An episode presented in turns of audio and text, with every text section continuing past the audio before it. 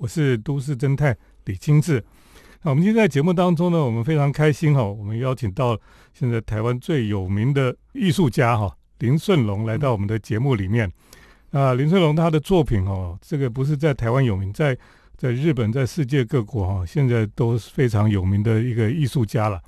那其实我们很早就很想邀请他到节目来谈一谈哈。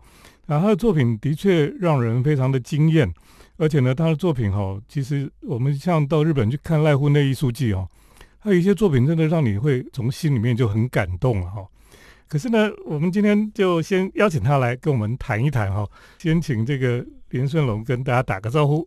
大叔好，各位听众大家好，这次非常高兴能够在亲自大叔的节目跟各位在空中相会。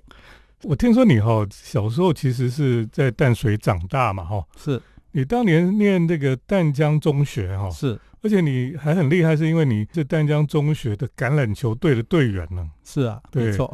也看你现在这个体格就知道你当年应该是很厉害这样子，还不错。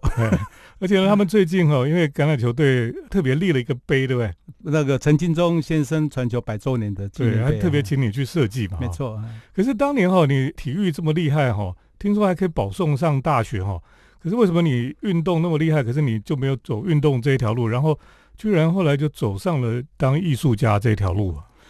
我当时在淡江中学参加橄榄球队，是因为一个机缘，就是淡江只有橄榄球队，没有足球队。对。那我想说，我喜欢踢足球，然后后来就，哎，就橄榄球，就打橄榄球，就哎打起来还蛮顺的哈。第一个，第二个是。我小时候身体比较瘦小啊，然后我想说，哎，把身体练好一点啊。那同时呢，我也持续在我的绘画上面，哎，在高中三年都是这样子生活。所以你后来居然就就舍弃台湾的这个大学保送哎？因为我想说，体育啊，它有一个年龄的限制，嗯，哦，就到了一个年纪以后，你要当一个选手不容易，那还要不然的话就要当教练等等的。那其实打橄榄球是兴趣。那我想说，终身置业的话，还是艺术创作是我终身置业。嗯，所以后来你就到日本去念书。没错啊，因为台湾的大学我考不上，美术系好难，所以我就只好。抱着一个决心说：“那我去日本好。”那因为我去日本其实有个期待啦，就是因为我那时候除了我高中的美术老师，我的恩师哈，就是杨维忠老师以外，我还有跟李世桥老师一起学过画。嗯，那李世老师是东京艺大毕业嘛？嗯嗯，那我就跟李老师说，我想去日本读东京艺大。他用台语跟我讲说：“磨汗干丹哦，这样。”对。那我基本上我的个性比较不服输了，我说：“那我要试试看，就去日本。”是这样哇，因为我们都知道哈，其实东京艺术大学其实是比东京大学还难考进去的。对，那个在日本几乎就是非常奇妙的一个学校了哈。是，呃，听说这个里面真的是卧虎藏龙，而且很多人出来都不晓得在做什么。都很都很都很奇怪，天才的人在里面这样子，所以你也变成这样一个天才？没有 没有，不是，我不是，我是运气蛮好的。那因为其实我去日本的时候，我考了四年哦，考东京大考四年，其实是一段蛮辛苦的日子了。那我是一边念日本大学艺术学部的设计科，然后晚上还去补我的绘画的功力。嗯，所以呢，在四年后。我也大学毕业，然后想说，那我就进一步的念到研究所好了，去申请研究所。当然，研究所我觉得是更难，是因为东京艺大有一个呃传统，就是基本上他们只收自己的学生，就研究所是从他们的大学部收来上来的。那我想说，我就姑且一试看看吧。那我想运气应该也蛮好的啊，所以碰到还蛮赏识我的。那因为我在日本大学的毕业制作做得非常好，嗯，那，那段时间画了非常多的图，所以应该是这样说服的学校的老师吧。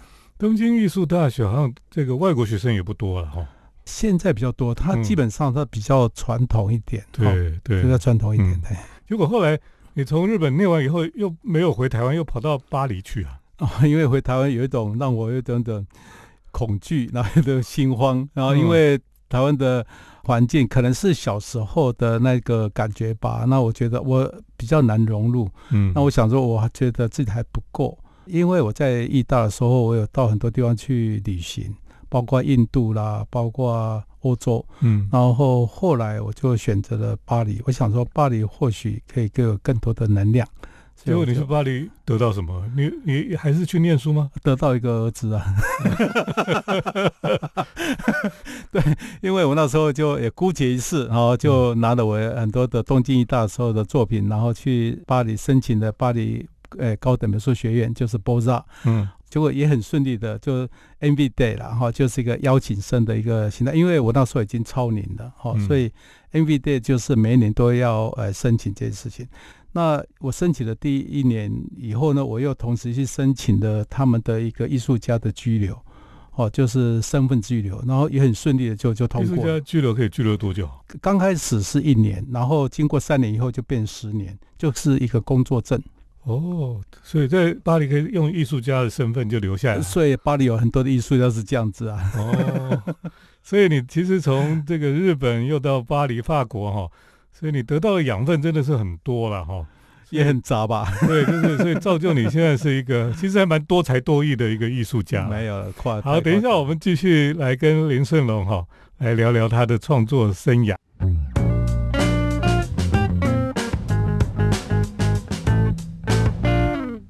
欢迎回到我们建筑新乐园节目，我是都市侦探李清志。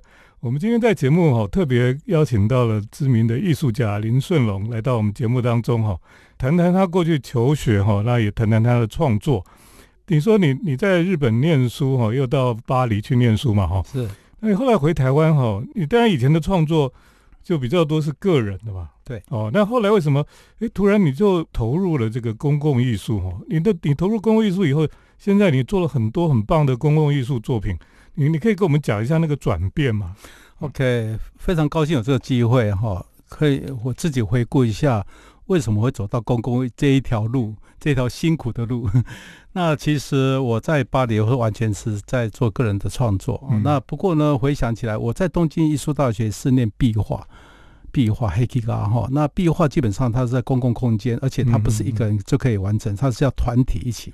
那这部分比较符合我打橄榄球的那种团队精神。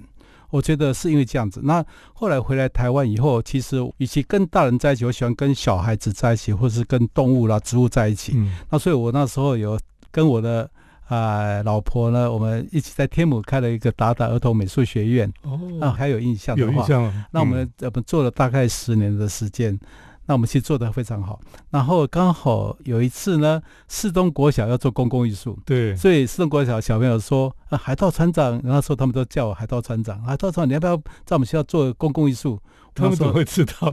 对，他们知道学校要做。公共艺术这件事，因为学校盖了新的大楼，嗯，我那时候想，哎，有公共艺术啊，然后我说好啊，那我就试试看，那就没想到就就拿到了，就是黄色大铅笔，嘿，到现在还在，还在啊，哈，就是那个，然后现在美国学校跟日侨学校都叫它昵称它为 Pencil School，哦，都忘了他叫四栋国小，他这么听说叫他们是 Pencil School 这样，所以因为这样子才开始的，那在一路上。啊，我在公共艺术已经做了二十多年，然后那呃，其实也是一种辛苦，不过也是一种历练呐。说真的，那让我从呃画面，从画室到一个风景里面，然后创造另外一种空间出来，我觉得这个也是一个不错的一种契机。对，因为对艺术家来讲哦，因为。公共艺术就讲究这个公共性了哈。是啊，那艺术家以前都是一个人躲在自己的空间里面，自己的宇宙里面，在里面创作哈。对。可是公共艺术就必须要跟人群接触哈，然后跟人有互动啊。啊。或许这跟你的个性可能比较接近哈。是因为我喜欢独处。也喜欢独处，然后也喜欢一种社群的活动。嗯哼，我觉得那个有一种温度在里面，当然是要跟对的人。嗯，我觉得假如呃各位有看到我最近的作品，我最近作品比较包袱性的。其实那个包覆性是创造另外一种空间、一种宇宙的一种感觉。那个就有点建筑。那当然，呃，建筑跟它不一样的地方是我那个部分是属于啊雕塑空间，然后应该说。因为做的太大了，所以人可以进去。然后其实人进去，它会产出一个所谓的身体感。然后，那我希望我的作品，因为我当时去东京大学的壁画，就是因为它够大，它不是一张纸，它是一个一大面的墙面，而且是在一个空间里面，所以我觉得人在里面这件事情，我觉得还蛮重要的。嗯，身体感这件事情也让我在公共艺术里面，我觉得哎，好像找到了一个位置，这样。对。林顺龙最新的一个作品哈，就是在新北美术馆。那不是最新的，十四年前的作品。对，可是现在才开幕，对吧？对，那个作品在新北美术馆的外面的那个公园嘛，哈。是。那个作品是怎么样想象出来的？OK，好。十四年前呢，其实那时候是台北县周继伟当县长时候，其实它不是公共艺术的一个设置方的一个案子，它是一个扩大内需。然后当时扩大内需的一个经费来呃产出这个案子的时候。我们那时候我在想说，我到现场去，我觉得在那个地方好像要有一个制高点，能够让人上去看得到莺歌跟三峡的美丽的风貌风景，嗯，跟人文地理这样子。所以呢，我想说，哎，什么东西可以让人上去？我想说，哎，那莺歌不是桃吗？而且做个花瓶的话就太八股了。那我想说，应该从大地里面拉出来一个什么的，拉出一个胚出来。那假如很专业的，一拉出来的话，又太自私、太八股，就像小孩子。因为我说我我教小朋友美术嘛，小朋友在拉胚或怎么样，在玩泥土的时候，就非常的主观的。非常的直觉的，所以拉出来歪七扭八，所以就拉出来就一坨像蚁丘，说一坨东西这样子。我觉得那个比较可爱，而且那有一种动能，有种动能在那边。那这件作品后来是十四年前做完的。其实那时候我有邀请那个孙立权当我的策展人。那因为跟地景有关系，我邀请那个潘玉茹是做景观，然后邀请了吴建福做了呃恣意生活。然后邀请了施轩宇做了哎王者之杖，然后龚仪做了那个走泥，所以我们是整组的一个作品。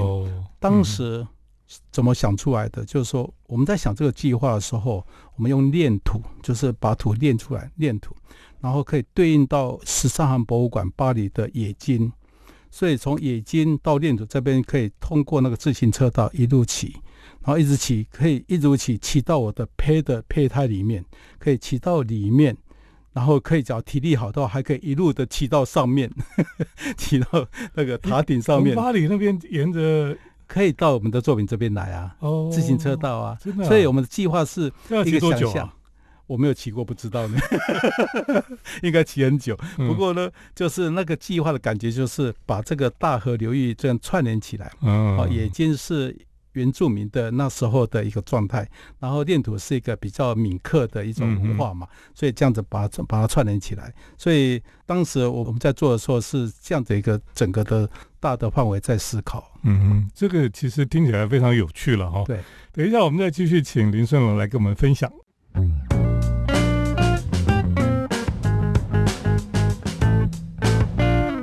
欢迎回到我们建筑新乐园节目，我是都市侦探李清志。我们今天呢特别邀请知名的艺术家林顺龙来到我们节目当中哈。其实我们对他的作品啊都不陌生了。那么在台湾现在很多地方那个公共艺术哈，你都可以看到他的作品。那另外呢，我们到日本去旅行哈，特别在濑户内艺术季了哈，还有到这个月后七友的大地艺术季，都可以看到林顺龙非常棒的作品哈。这些作品。也感动很多世界各国的人哈，我觉得这也是很奇妙，就是说你做那个作品，世界各地的人都可以感受得到，哎，那这个是一个很很伟大的事情。没有没有没有，这个因为我们都是同种啊，我们都是人，不是吗？人都有同样的感情呐，这我是这样子想的，因为所以我的作品都名称叫做跨越国境。嗯嗯，其实它没有国界这件事情，人都是一样的，我们都感同身受。对，你为什么当初可以有机会去参加这个濑户内艺术季的创作？因为北川富朗先生也是东京一大我我的大学长，嗯，然后有一次他到台北来，我们参加就是参加一个国际学术的讨会，然后我们就认识，嗯然后他看到我公共艺术作品，就南港展览馆那个那个手。天人境界，他说：“他说哇，他说那么大，那他就马上邀请我说，你要不要到那个约有七有大地艺术季？所以我是第一次参加他的这样的艺术季，是诶第四届的约有七有大地艺术季。所以第一个作品是那个就是种子船，不是是那个牛。”一个叫快国进那个山那个那个件作品，在那个月有七友的那个雪山村哦，你说但是在大地啊，那是大地。后来大地是二零零九年嘛，然后后来就是二零一零年的时候，第一届的赖文的国际艺术季，他那时候就邀请我去，他说：“哎，那你要不要做一件作品？”我说：“好。”我那时候就很快答应他，我说：“哎，既然叫跨国境的话，跟海有关系，我就跨国境海，那我就从台湾开一艘。”那个白色的渔船，然后一路做工作坊，然后颜色就会慢慢增加，就是经过那个琉球群岛啦，哈，或是什么石垣岛啦，哦，冲绳岛的这些，到濑户内海的时候，就整个作品就完成了。哇，他那时候就跟记者就说：“哎，林世龙说要做一一一艘船，然后 然后这开过去。”我说：“我只是想一想，我还没有决定好，就有做吗？” 结果。后来就因为太多技术面问题了，包括船要怎么租哈，然后还有一些海事问题等等的，没那么简单，没那么简单。嗯，然后所以那第一届我是如果中间沉掉了要怎么办？对对，还有这些问题啊。所以我那时候是做个计划展，在丰岛的那个丰岛厨房那边，我做个计划展。然后三年很快就过去啊，结果他说：“哎，那个你准备怎么样？”我说：“我还没准备好，怎么办？”他说：“那你要不要改成一个跨越国境海的一个概念？”就是个概念，就是跨越国境海的概念。然后他就说：“那你要不要做一个人类迁徙的概念啊？因为呃，人类迁徙有一个陆路嘛，一个海路，海路到日本的时候也经过台湾。然后我刚才啊，那这个跟黑潮有关系，跟季风有关系，所以才会有跨越国境海的计划中子船的出现。那中子船就是用那个棋盘角果实这样子一个概念，然后让它在漂移，然后移动，那就像人人类的迁徙，有真的飘过去吗？”没有真的飘过去，然后碰过去，那个又是很多的技术面问题跟费用问题。所以呢，我我们那时候你想象是从哪边开始？宜兰吗？没有，我那时候是在那个台东去讨了那时候八八风灾的漂流木。嗯，然后这个事情又非常有契合到。带户内的那个海的复权，然后被遗弃，重新让它再生的这样的一个策展概念，所以北川就觉得哇，我我的这样子一个组合是对的。就捡拾了八八风灾的那些神木，后来变漂流木被遗弃，重新让它再生，建构一个种子船，像个圣堂。然后我们到日本去建制的时候，而且是放在丰岛的一个假生这个小渔港那边，所以一个非常偏远的地方，所以它整个来讲就是。不止在谈人类迁徙这些事情，然后也谈到那个被遗弃重新再生的嗯的这个概念。所以那个那个材料都是台湾的嘛？是台湾的材料。那你做完再送过去？没有，我是大骨架，什么那种组装啊，加组装完以后拆解，然后再送过去。送过去以后呢，再用当地那些废材废料去做一个表面的一种处理。OK OK。那后来有一个更感动人的就是。你做了一百多个小孩，一百九十六个世界小孩，这件事情是这样子。那因为后来呃，那个二零一六年，那北川先生说，哎，那个香川县啊，想要收购啊，我的在这件作品放在高松港。哇，我说我说哇，真的是非常的荣幸这样子，而且会变成是教科书的一个内容，我觉得非常荣幸。然后我就我说好啊好啊，结果他说。他说：“令嫂，你的创作能力很强，那个对你来讲是旧作，你要再做一件作品跟他呼应这样子。所以二零一六年，所以有四小孩出现。那我想说，哎，既然讲那个种子，那人类的种子是什么？叫孩子。所以刚好那年我看到那个相片，就是那个亚兰，叙利亚的那个小男生在漂浮到那个土耳其的海边，然后被扶起来。我那时候就第一个就想把这个孩子扶正。”把这个亚兰这个孩子扶正，让他去诉说哎战争的这些事情，人类的战争的这种可怕的事情。那为什么一因为做一百九十六个？因为是日本政府承认的国家的数量不包含台湾，所以我那时候就用了当地的海沙、糯米粉、黑糖，还有麻蓉等等的素材，而且是跟当地居民一起做。所以变得很有感觉，因为当地居民一起做的说，好像是他们生出来的孩子，嗯而且是说别的国家的孩子。对。然后我们后来就放置在那个小豆岛的那个海边，海边哈，大埔港的海边。那我们也是随机的放。那当海潮还有日晒雨淋，它慢慢消融的时候，这个孩子呢，他一直面带微笑，纵使他是剩下一个头颅，所以他还是面带微笑。然后全部消融完以后呢，他的身上才会出现他国家名字，然后他头部的地方才会出现那朵白色玫瑰花。那这样的话就会变成像一个墓碑，啊，整个的像一个坟场一样。那还没消融之前，他的胸前写的哎某个国家的到那个地方的距离，然后背后就某国家哎的经纬度，然后那孩子都面对的那个国家的方向。他的故乡的方向。这个作品哦，如果大家去现场看到，或者看到那个照片哦，你都会很感动哎。是而且每一个时刻，因为那个海浪的冲刷哈，感受又不一样。这个其实是我觉得林顺龙他有一颗赤子之心哦，会做出这样的东西来。等一下我们再请林顺龙来跟我们分享。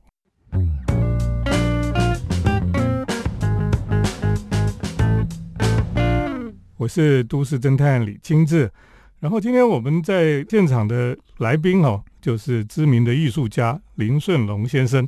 真的是他很多的作品哦，在濑户内艺术季啦，在大地艺术季，还有在台湾很多的这个公共艺术的作品哦，都非常的动人的哈。那我们刚刚讲到他在濑户内海的创作哈，你的创作为什么都跟海洋还跟小孩有关系？是因为你自己有很多小孩吗？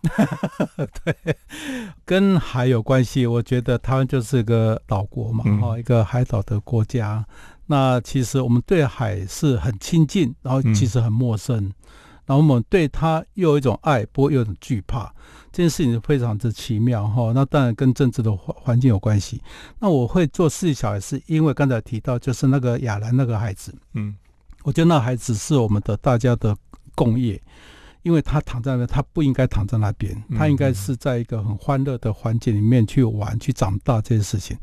那刚才有提到说，最后那个，因为他毕竟就是个展览，而且他会慢慢消融，最后还有大概五分之一的孩子还没消融的时候，我们要把它拆掉，这件事情于心何忍？因为村民都认为这些孩子都是活着的，嗯，所以呢，呃，我那时候就跟村民一起办了，跟丁所哈一起办了一个海葬。海葬仪式，然后请法师、请太古来，真真的很正式的，然后把这些还没消亡的孩子放回海里面，就是送回妈妈的母胎羊水里面，回到他们的故乡。这件事非常的感人。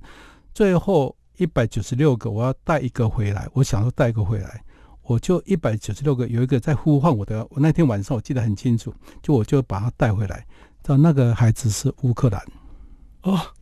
所以那个，我现在家里我还有那个乌克兰的孩子的那个残骸，那牌铁牌上面写乌克兰。没想到过了几年就是乌克兰，就乌俄战争。所以呢，我们为了这个事情，我们那时候有请一个乌克兰的钢琴家，我们就在那个阿卡咖啡那边，我们办了一个义卖，就是希望大家都知道这件事情以外呢，呃，能够让。孩子的力量能够改变世界，所以我们期待呢，能够透过到世界各地去做世界的孩子的这样的展览，然后以及去募款，然后去支援资助那个难民营的那五六百万这些没办法过正常生活的孩子的教育也好，生活也好，我们希望有这样的一个机会了。你说你当初是怎么挑到那个？那个小孩的雕像不晓得啊，就是一百九十六个，然后我就莫名的去拿到一个，然后把它带回来以后，既然是乌克兰这样哦，哎，我听你这样讲，一方面觉得很惊奇，又一方面觉得太感动了。这个是我访问当中哦一次让我有点想哭的时候。对不起，我没有带手帕。啊，谢谢啊。但我们现在在台湾，如果没有出国的话，是除了去看那个。Pencil School 以外 哈，呃，还有去这个新北美术馆前面看你那个拉胚的那个，哎，还有什么地方可以看到你最近的作品？我最近作品就是今年拿到文化部的那个呃卓越奖哈，就是那个台中车站的豆娘哦，豆娘哦，哎水豆娘，然后还有呃大都会歌剧院前面的那个聆听，嗯哦，然后还有那个。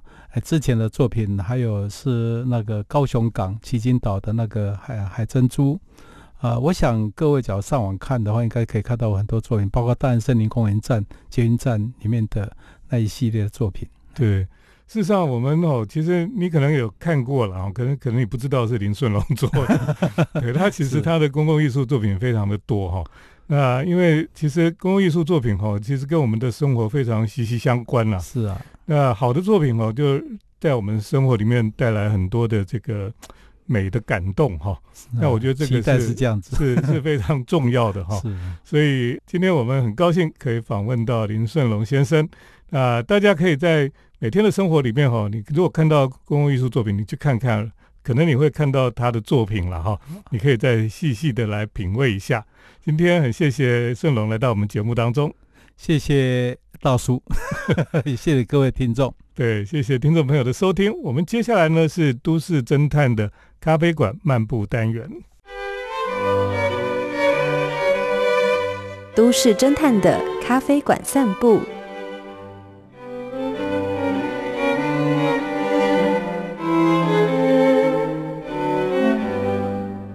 欢迎来到都市侦探的咖啡馆漫步单元哈，我是都市侦探李清志。那么今天呢，在这里跟大家来谈一谈我最近比较多在天母常去的咖啡店哈。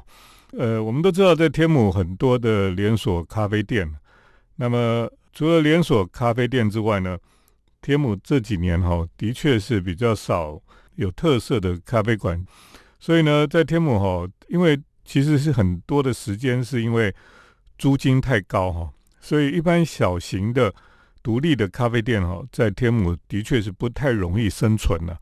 所以呢，像这些大型的连锁咖啡店哈，在天母就可以比较容易在天母设点。可是呢，我知道大家在天母哈有去什么星巴克了哈，或是去 Dreamer 了哈，或是呃鲁伊莎了这些咖啡店。当然，这些咖啡店在天母有一些都还不错，是因为他们在天母的咖啡店呢就有不一样的设计哈。那像我们知道星巴克在天域街的店哈，就是老的这种天母的洋房哈去改造的，而且还保留着庭院，保留着庭院里面的大树哈，那就是一个非常好的一种喝咖啡的空间哈。那在天母的人，特别这些老外哈，他们都很喜欢在外面哈。这种地方喝咖啡，所以有一点户外空间哈，对于在天母的老外来讲是非常有吸引力的。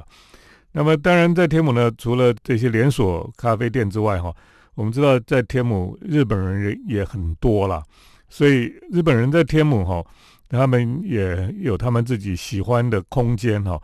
当然，在天母的日本人多少哈，也都。沾染上这个西方欧美人士的一种生活习性啊，当然在天母还是有一些比较日系的咖啡店哈。那其中我最喜欢去的比较日系的咖啡店就是新奶咖啡馆哈。那新奶咖啡馆也是个连锁店哈，它在天母的店呢就在星光百货的二楼的地方哈。那这样子的连锁店哈，在台湾当然。日系的咖啡连锁店现在也有一些了哈，像那个 Komeda 也是了哈。那新奶是另外一个品牌。那这个在天母的店呢，我就觉得可能跟其他在其他地点的同一个品牌哈，又有不太一样啊。那在星光百货的二楼呢，这个新奶咖啡馆哈，刚开幕的时候当然是人很多了哈，所以那时候很多时候你还要在门口要等待哈，就觉得很不舒服这样子。要觉得哎，这个什么东西嘛？这为什么来喝杯咖啡还要排队排那么久？而且好像里面还有空位啊？为什么就叫我们在外面等？就觉得很多的不舒服的地方。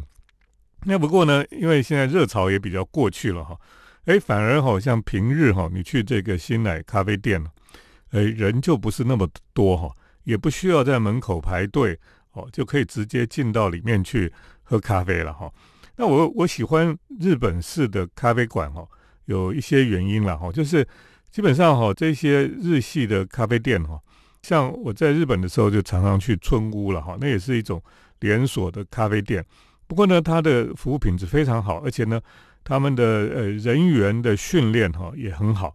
那这我觉得很重要了哈，就是说咖啡馆哈，特别是连锁咖啡店的服务员哈，他们的服务的训练其实是非常重要的一环哈。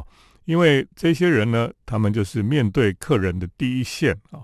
那他们如果是一般的，只是来打打工的哈，没有好好的训练的时候呢，经常就会让顾客觉得非常不舒服哈，或是说很讨厌这个店。那如果有好的训练哈，就会让顾客觉得很这个店是一个很棒的店哈。那一般来讲哈，日本的咖啡馆连锁咖啡店的服务人员哈，像我在日本。的时候呢，常常去的村屋咖啡馆哈，他们的服务人员的训练是非常好的，而且呢，他们的制服哈都是干干净净的。你知道呢，因为他们服务人员有他们的制服，这个制服哈，有一些咖啡店哈，如果是很很随便哈，呃，那个制服哈，有时候很久都没有好好洗，就脏脏的感觉了哈。那好的咖啡店呢，不仅是很干净哈，而且都会烫得很好。所以我觉得这个就是能够从这个细节哈，你看到一个连锁咖啡馆他们到底有没有在意某些事情哈。那在台湾的日系连锁咖啡店哈，服务上当然还是没有在日本的服务好了。我老实讲的话是这样子。不过呢，有时候还是有它慢慢在进步改进的地方哈。那我像在天母的这个新奶咖啡店哈，我最喜欢去这些咖啡店，是因为它还是有一种日本咖啡店的氛围了哈。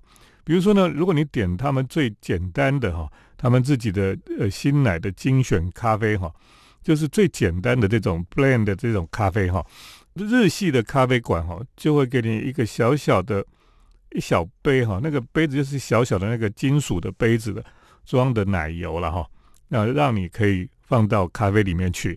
这个东西哈，在日系的咖啡馆里面就是非常标准的一种配备了哈。那你也不用再跟他讲说，我我要糖，我要什么。在日本哈，你去的时候，很多的咖啡店就是一定都会给你一杯小小的牛奶或奶油这样子，而且呢。不仅这样子，一一般的咖啡店有时候还会给你方糖哈，就让你加到咖啡里面去。那么在天母的新奶咖啡店就是这样，你点他们的最普通的咖啡哈，就会有一小杯的牛奶给你附在旁边，而且呢，除了牛奶之外，它还有有一个让你搅拌的这个小汤匙也会附上来。这个都不需要你再去跟他讲，哎，我要牛奶，我要汤匙，要搅拌等等的都不用讲，它就是一个自式的配备这样子。所以呢，我去那边喝咖啡哈，就感觉上是有一点像回到日本一样哈那种感觉了。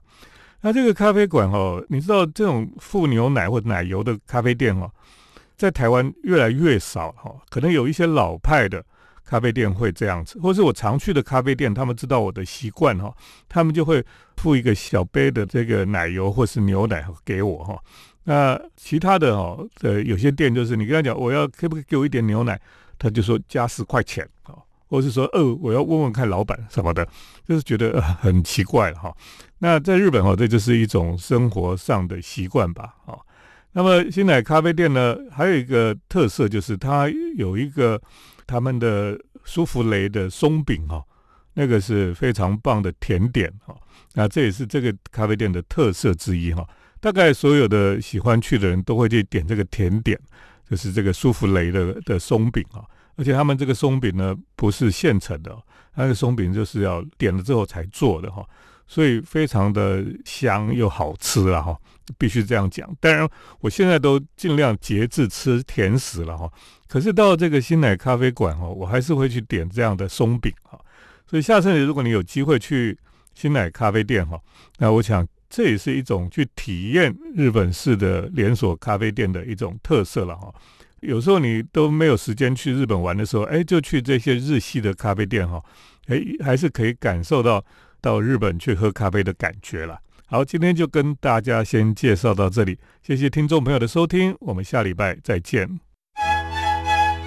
城市的幸福角落，来杯手冲单品，享受迷人的香醇世界。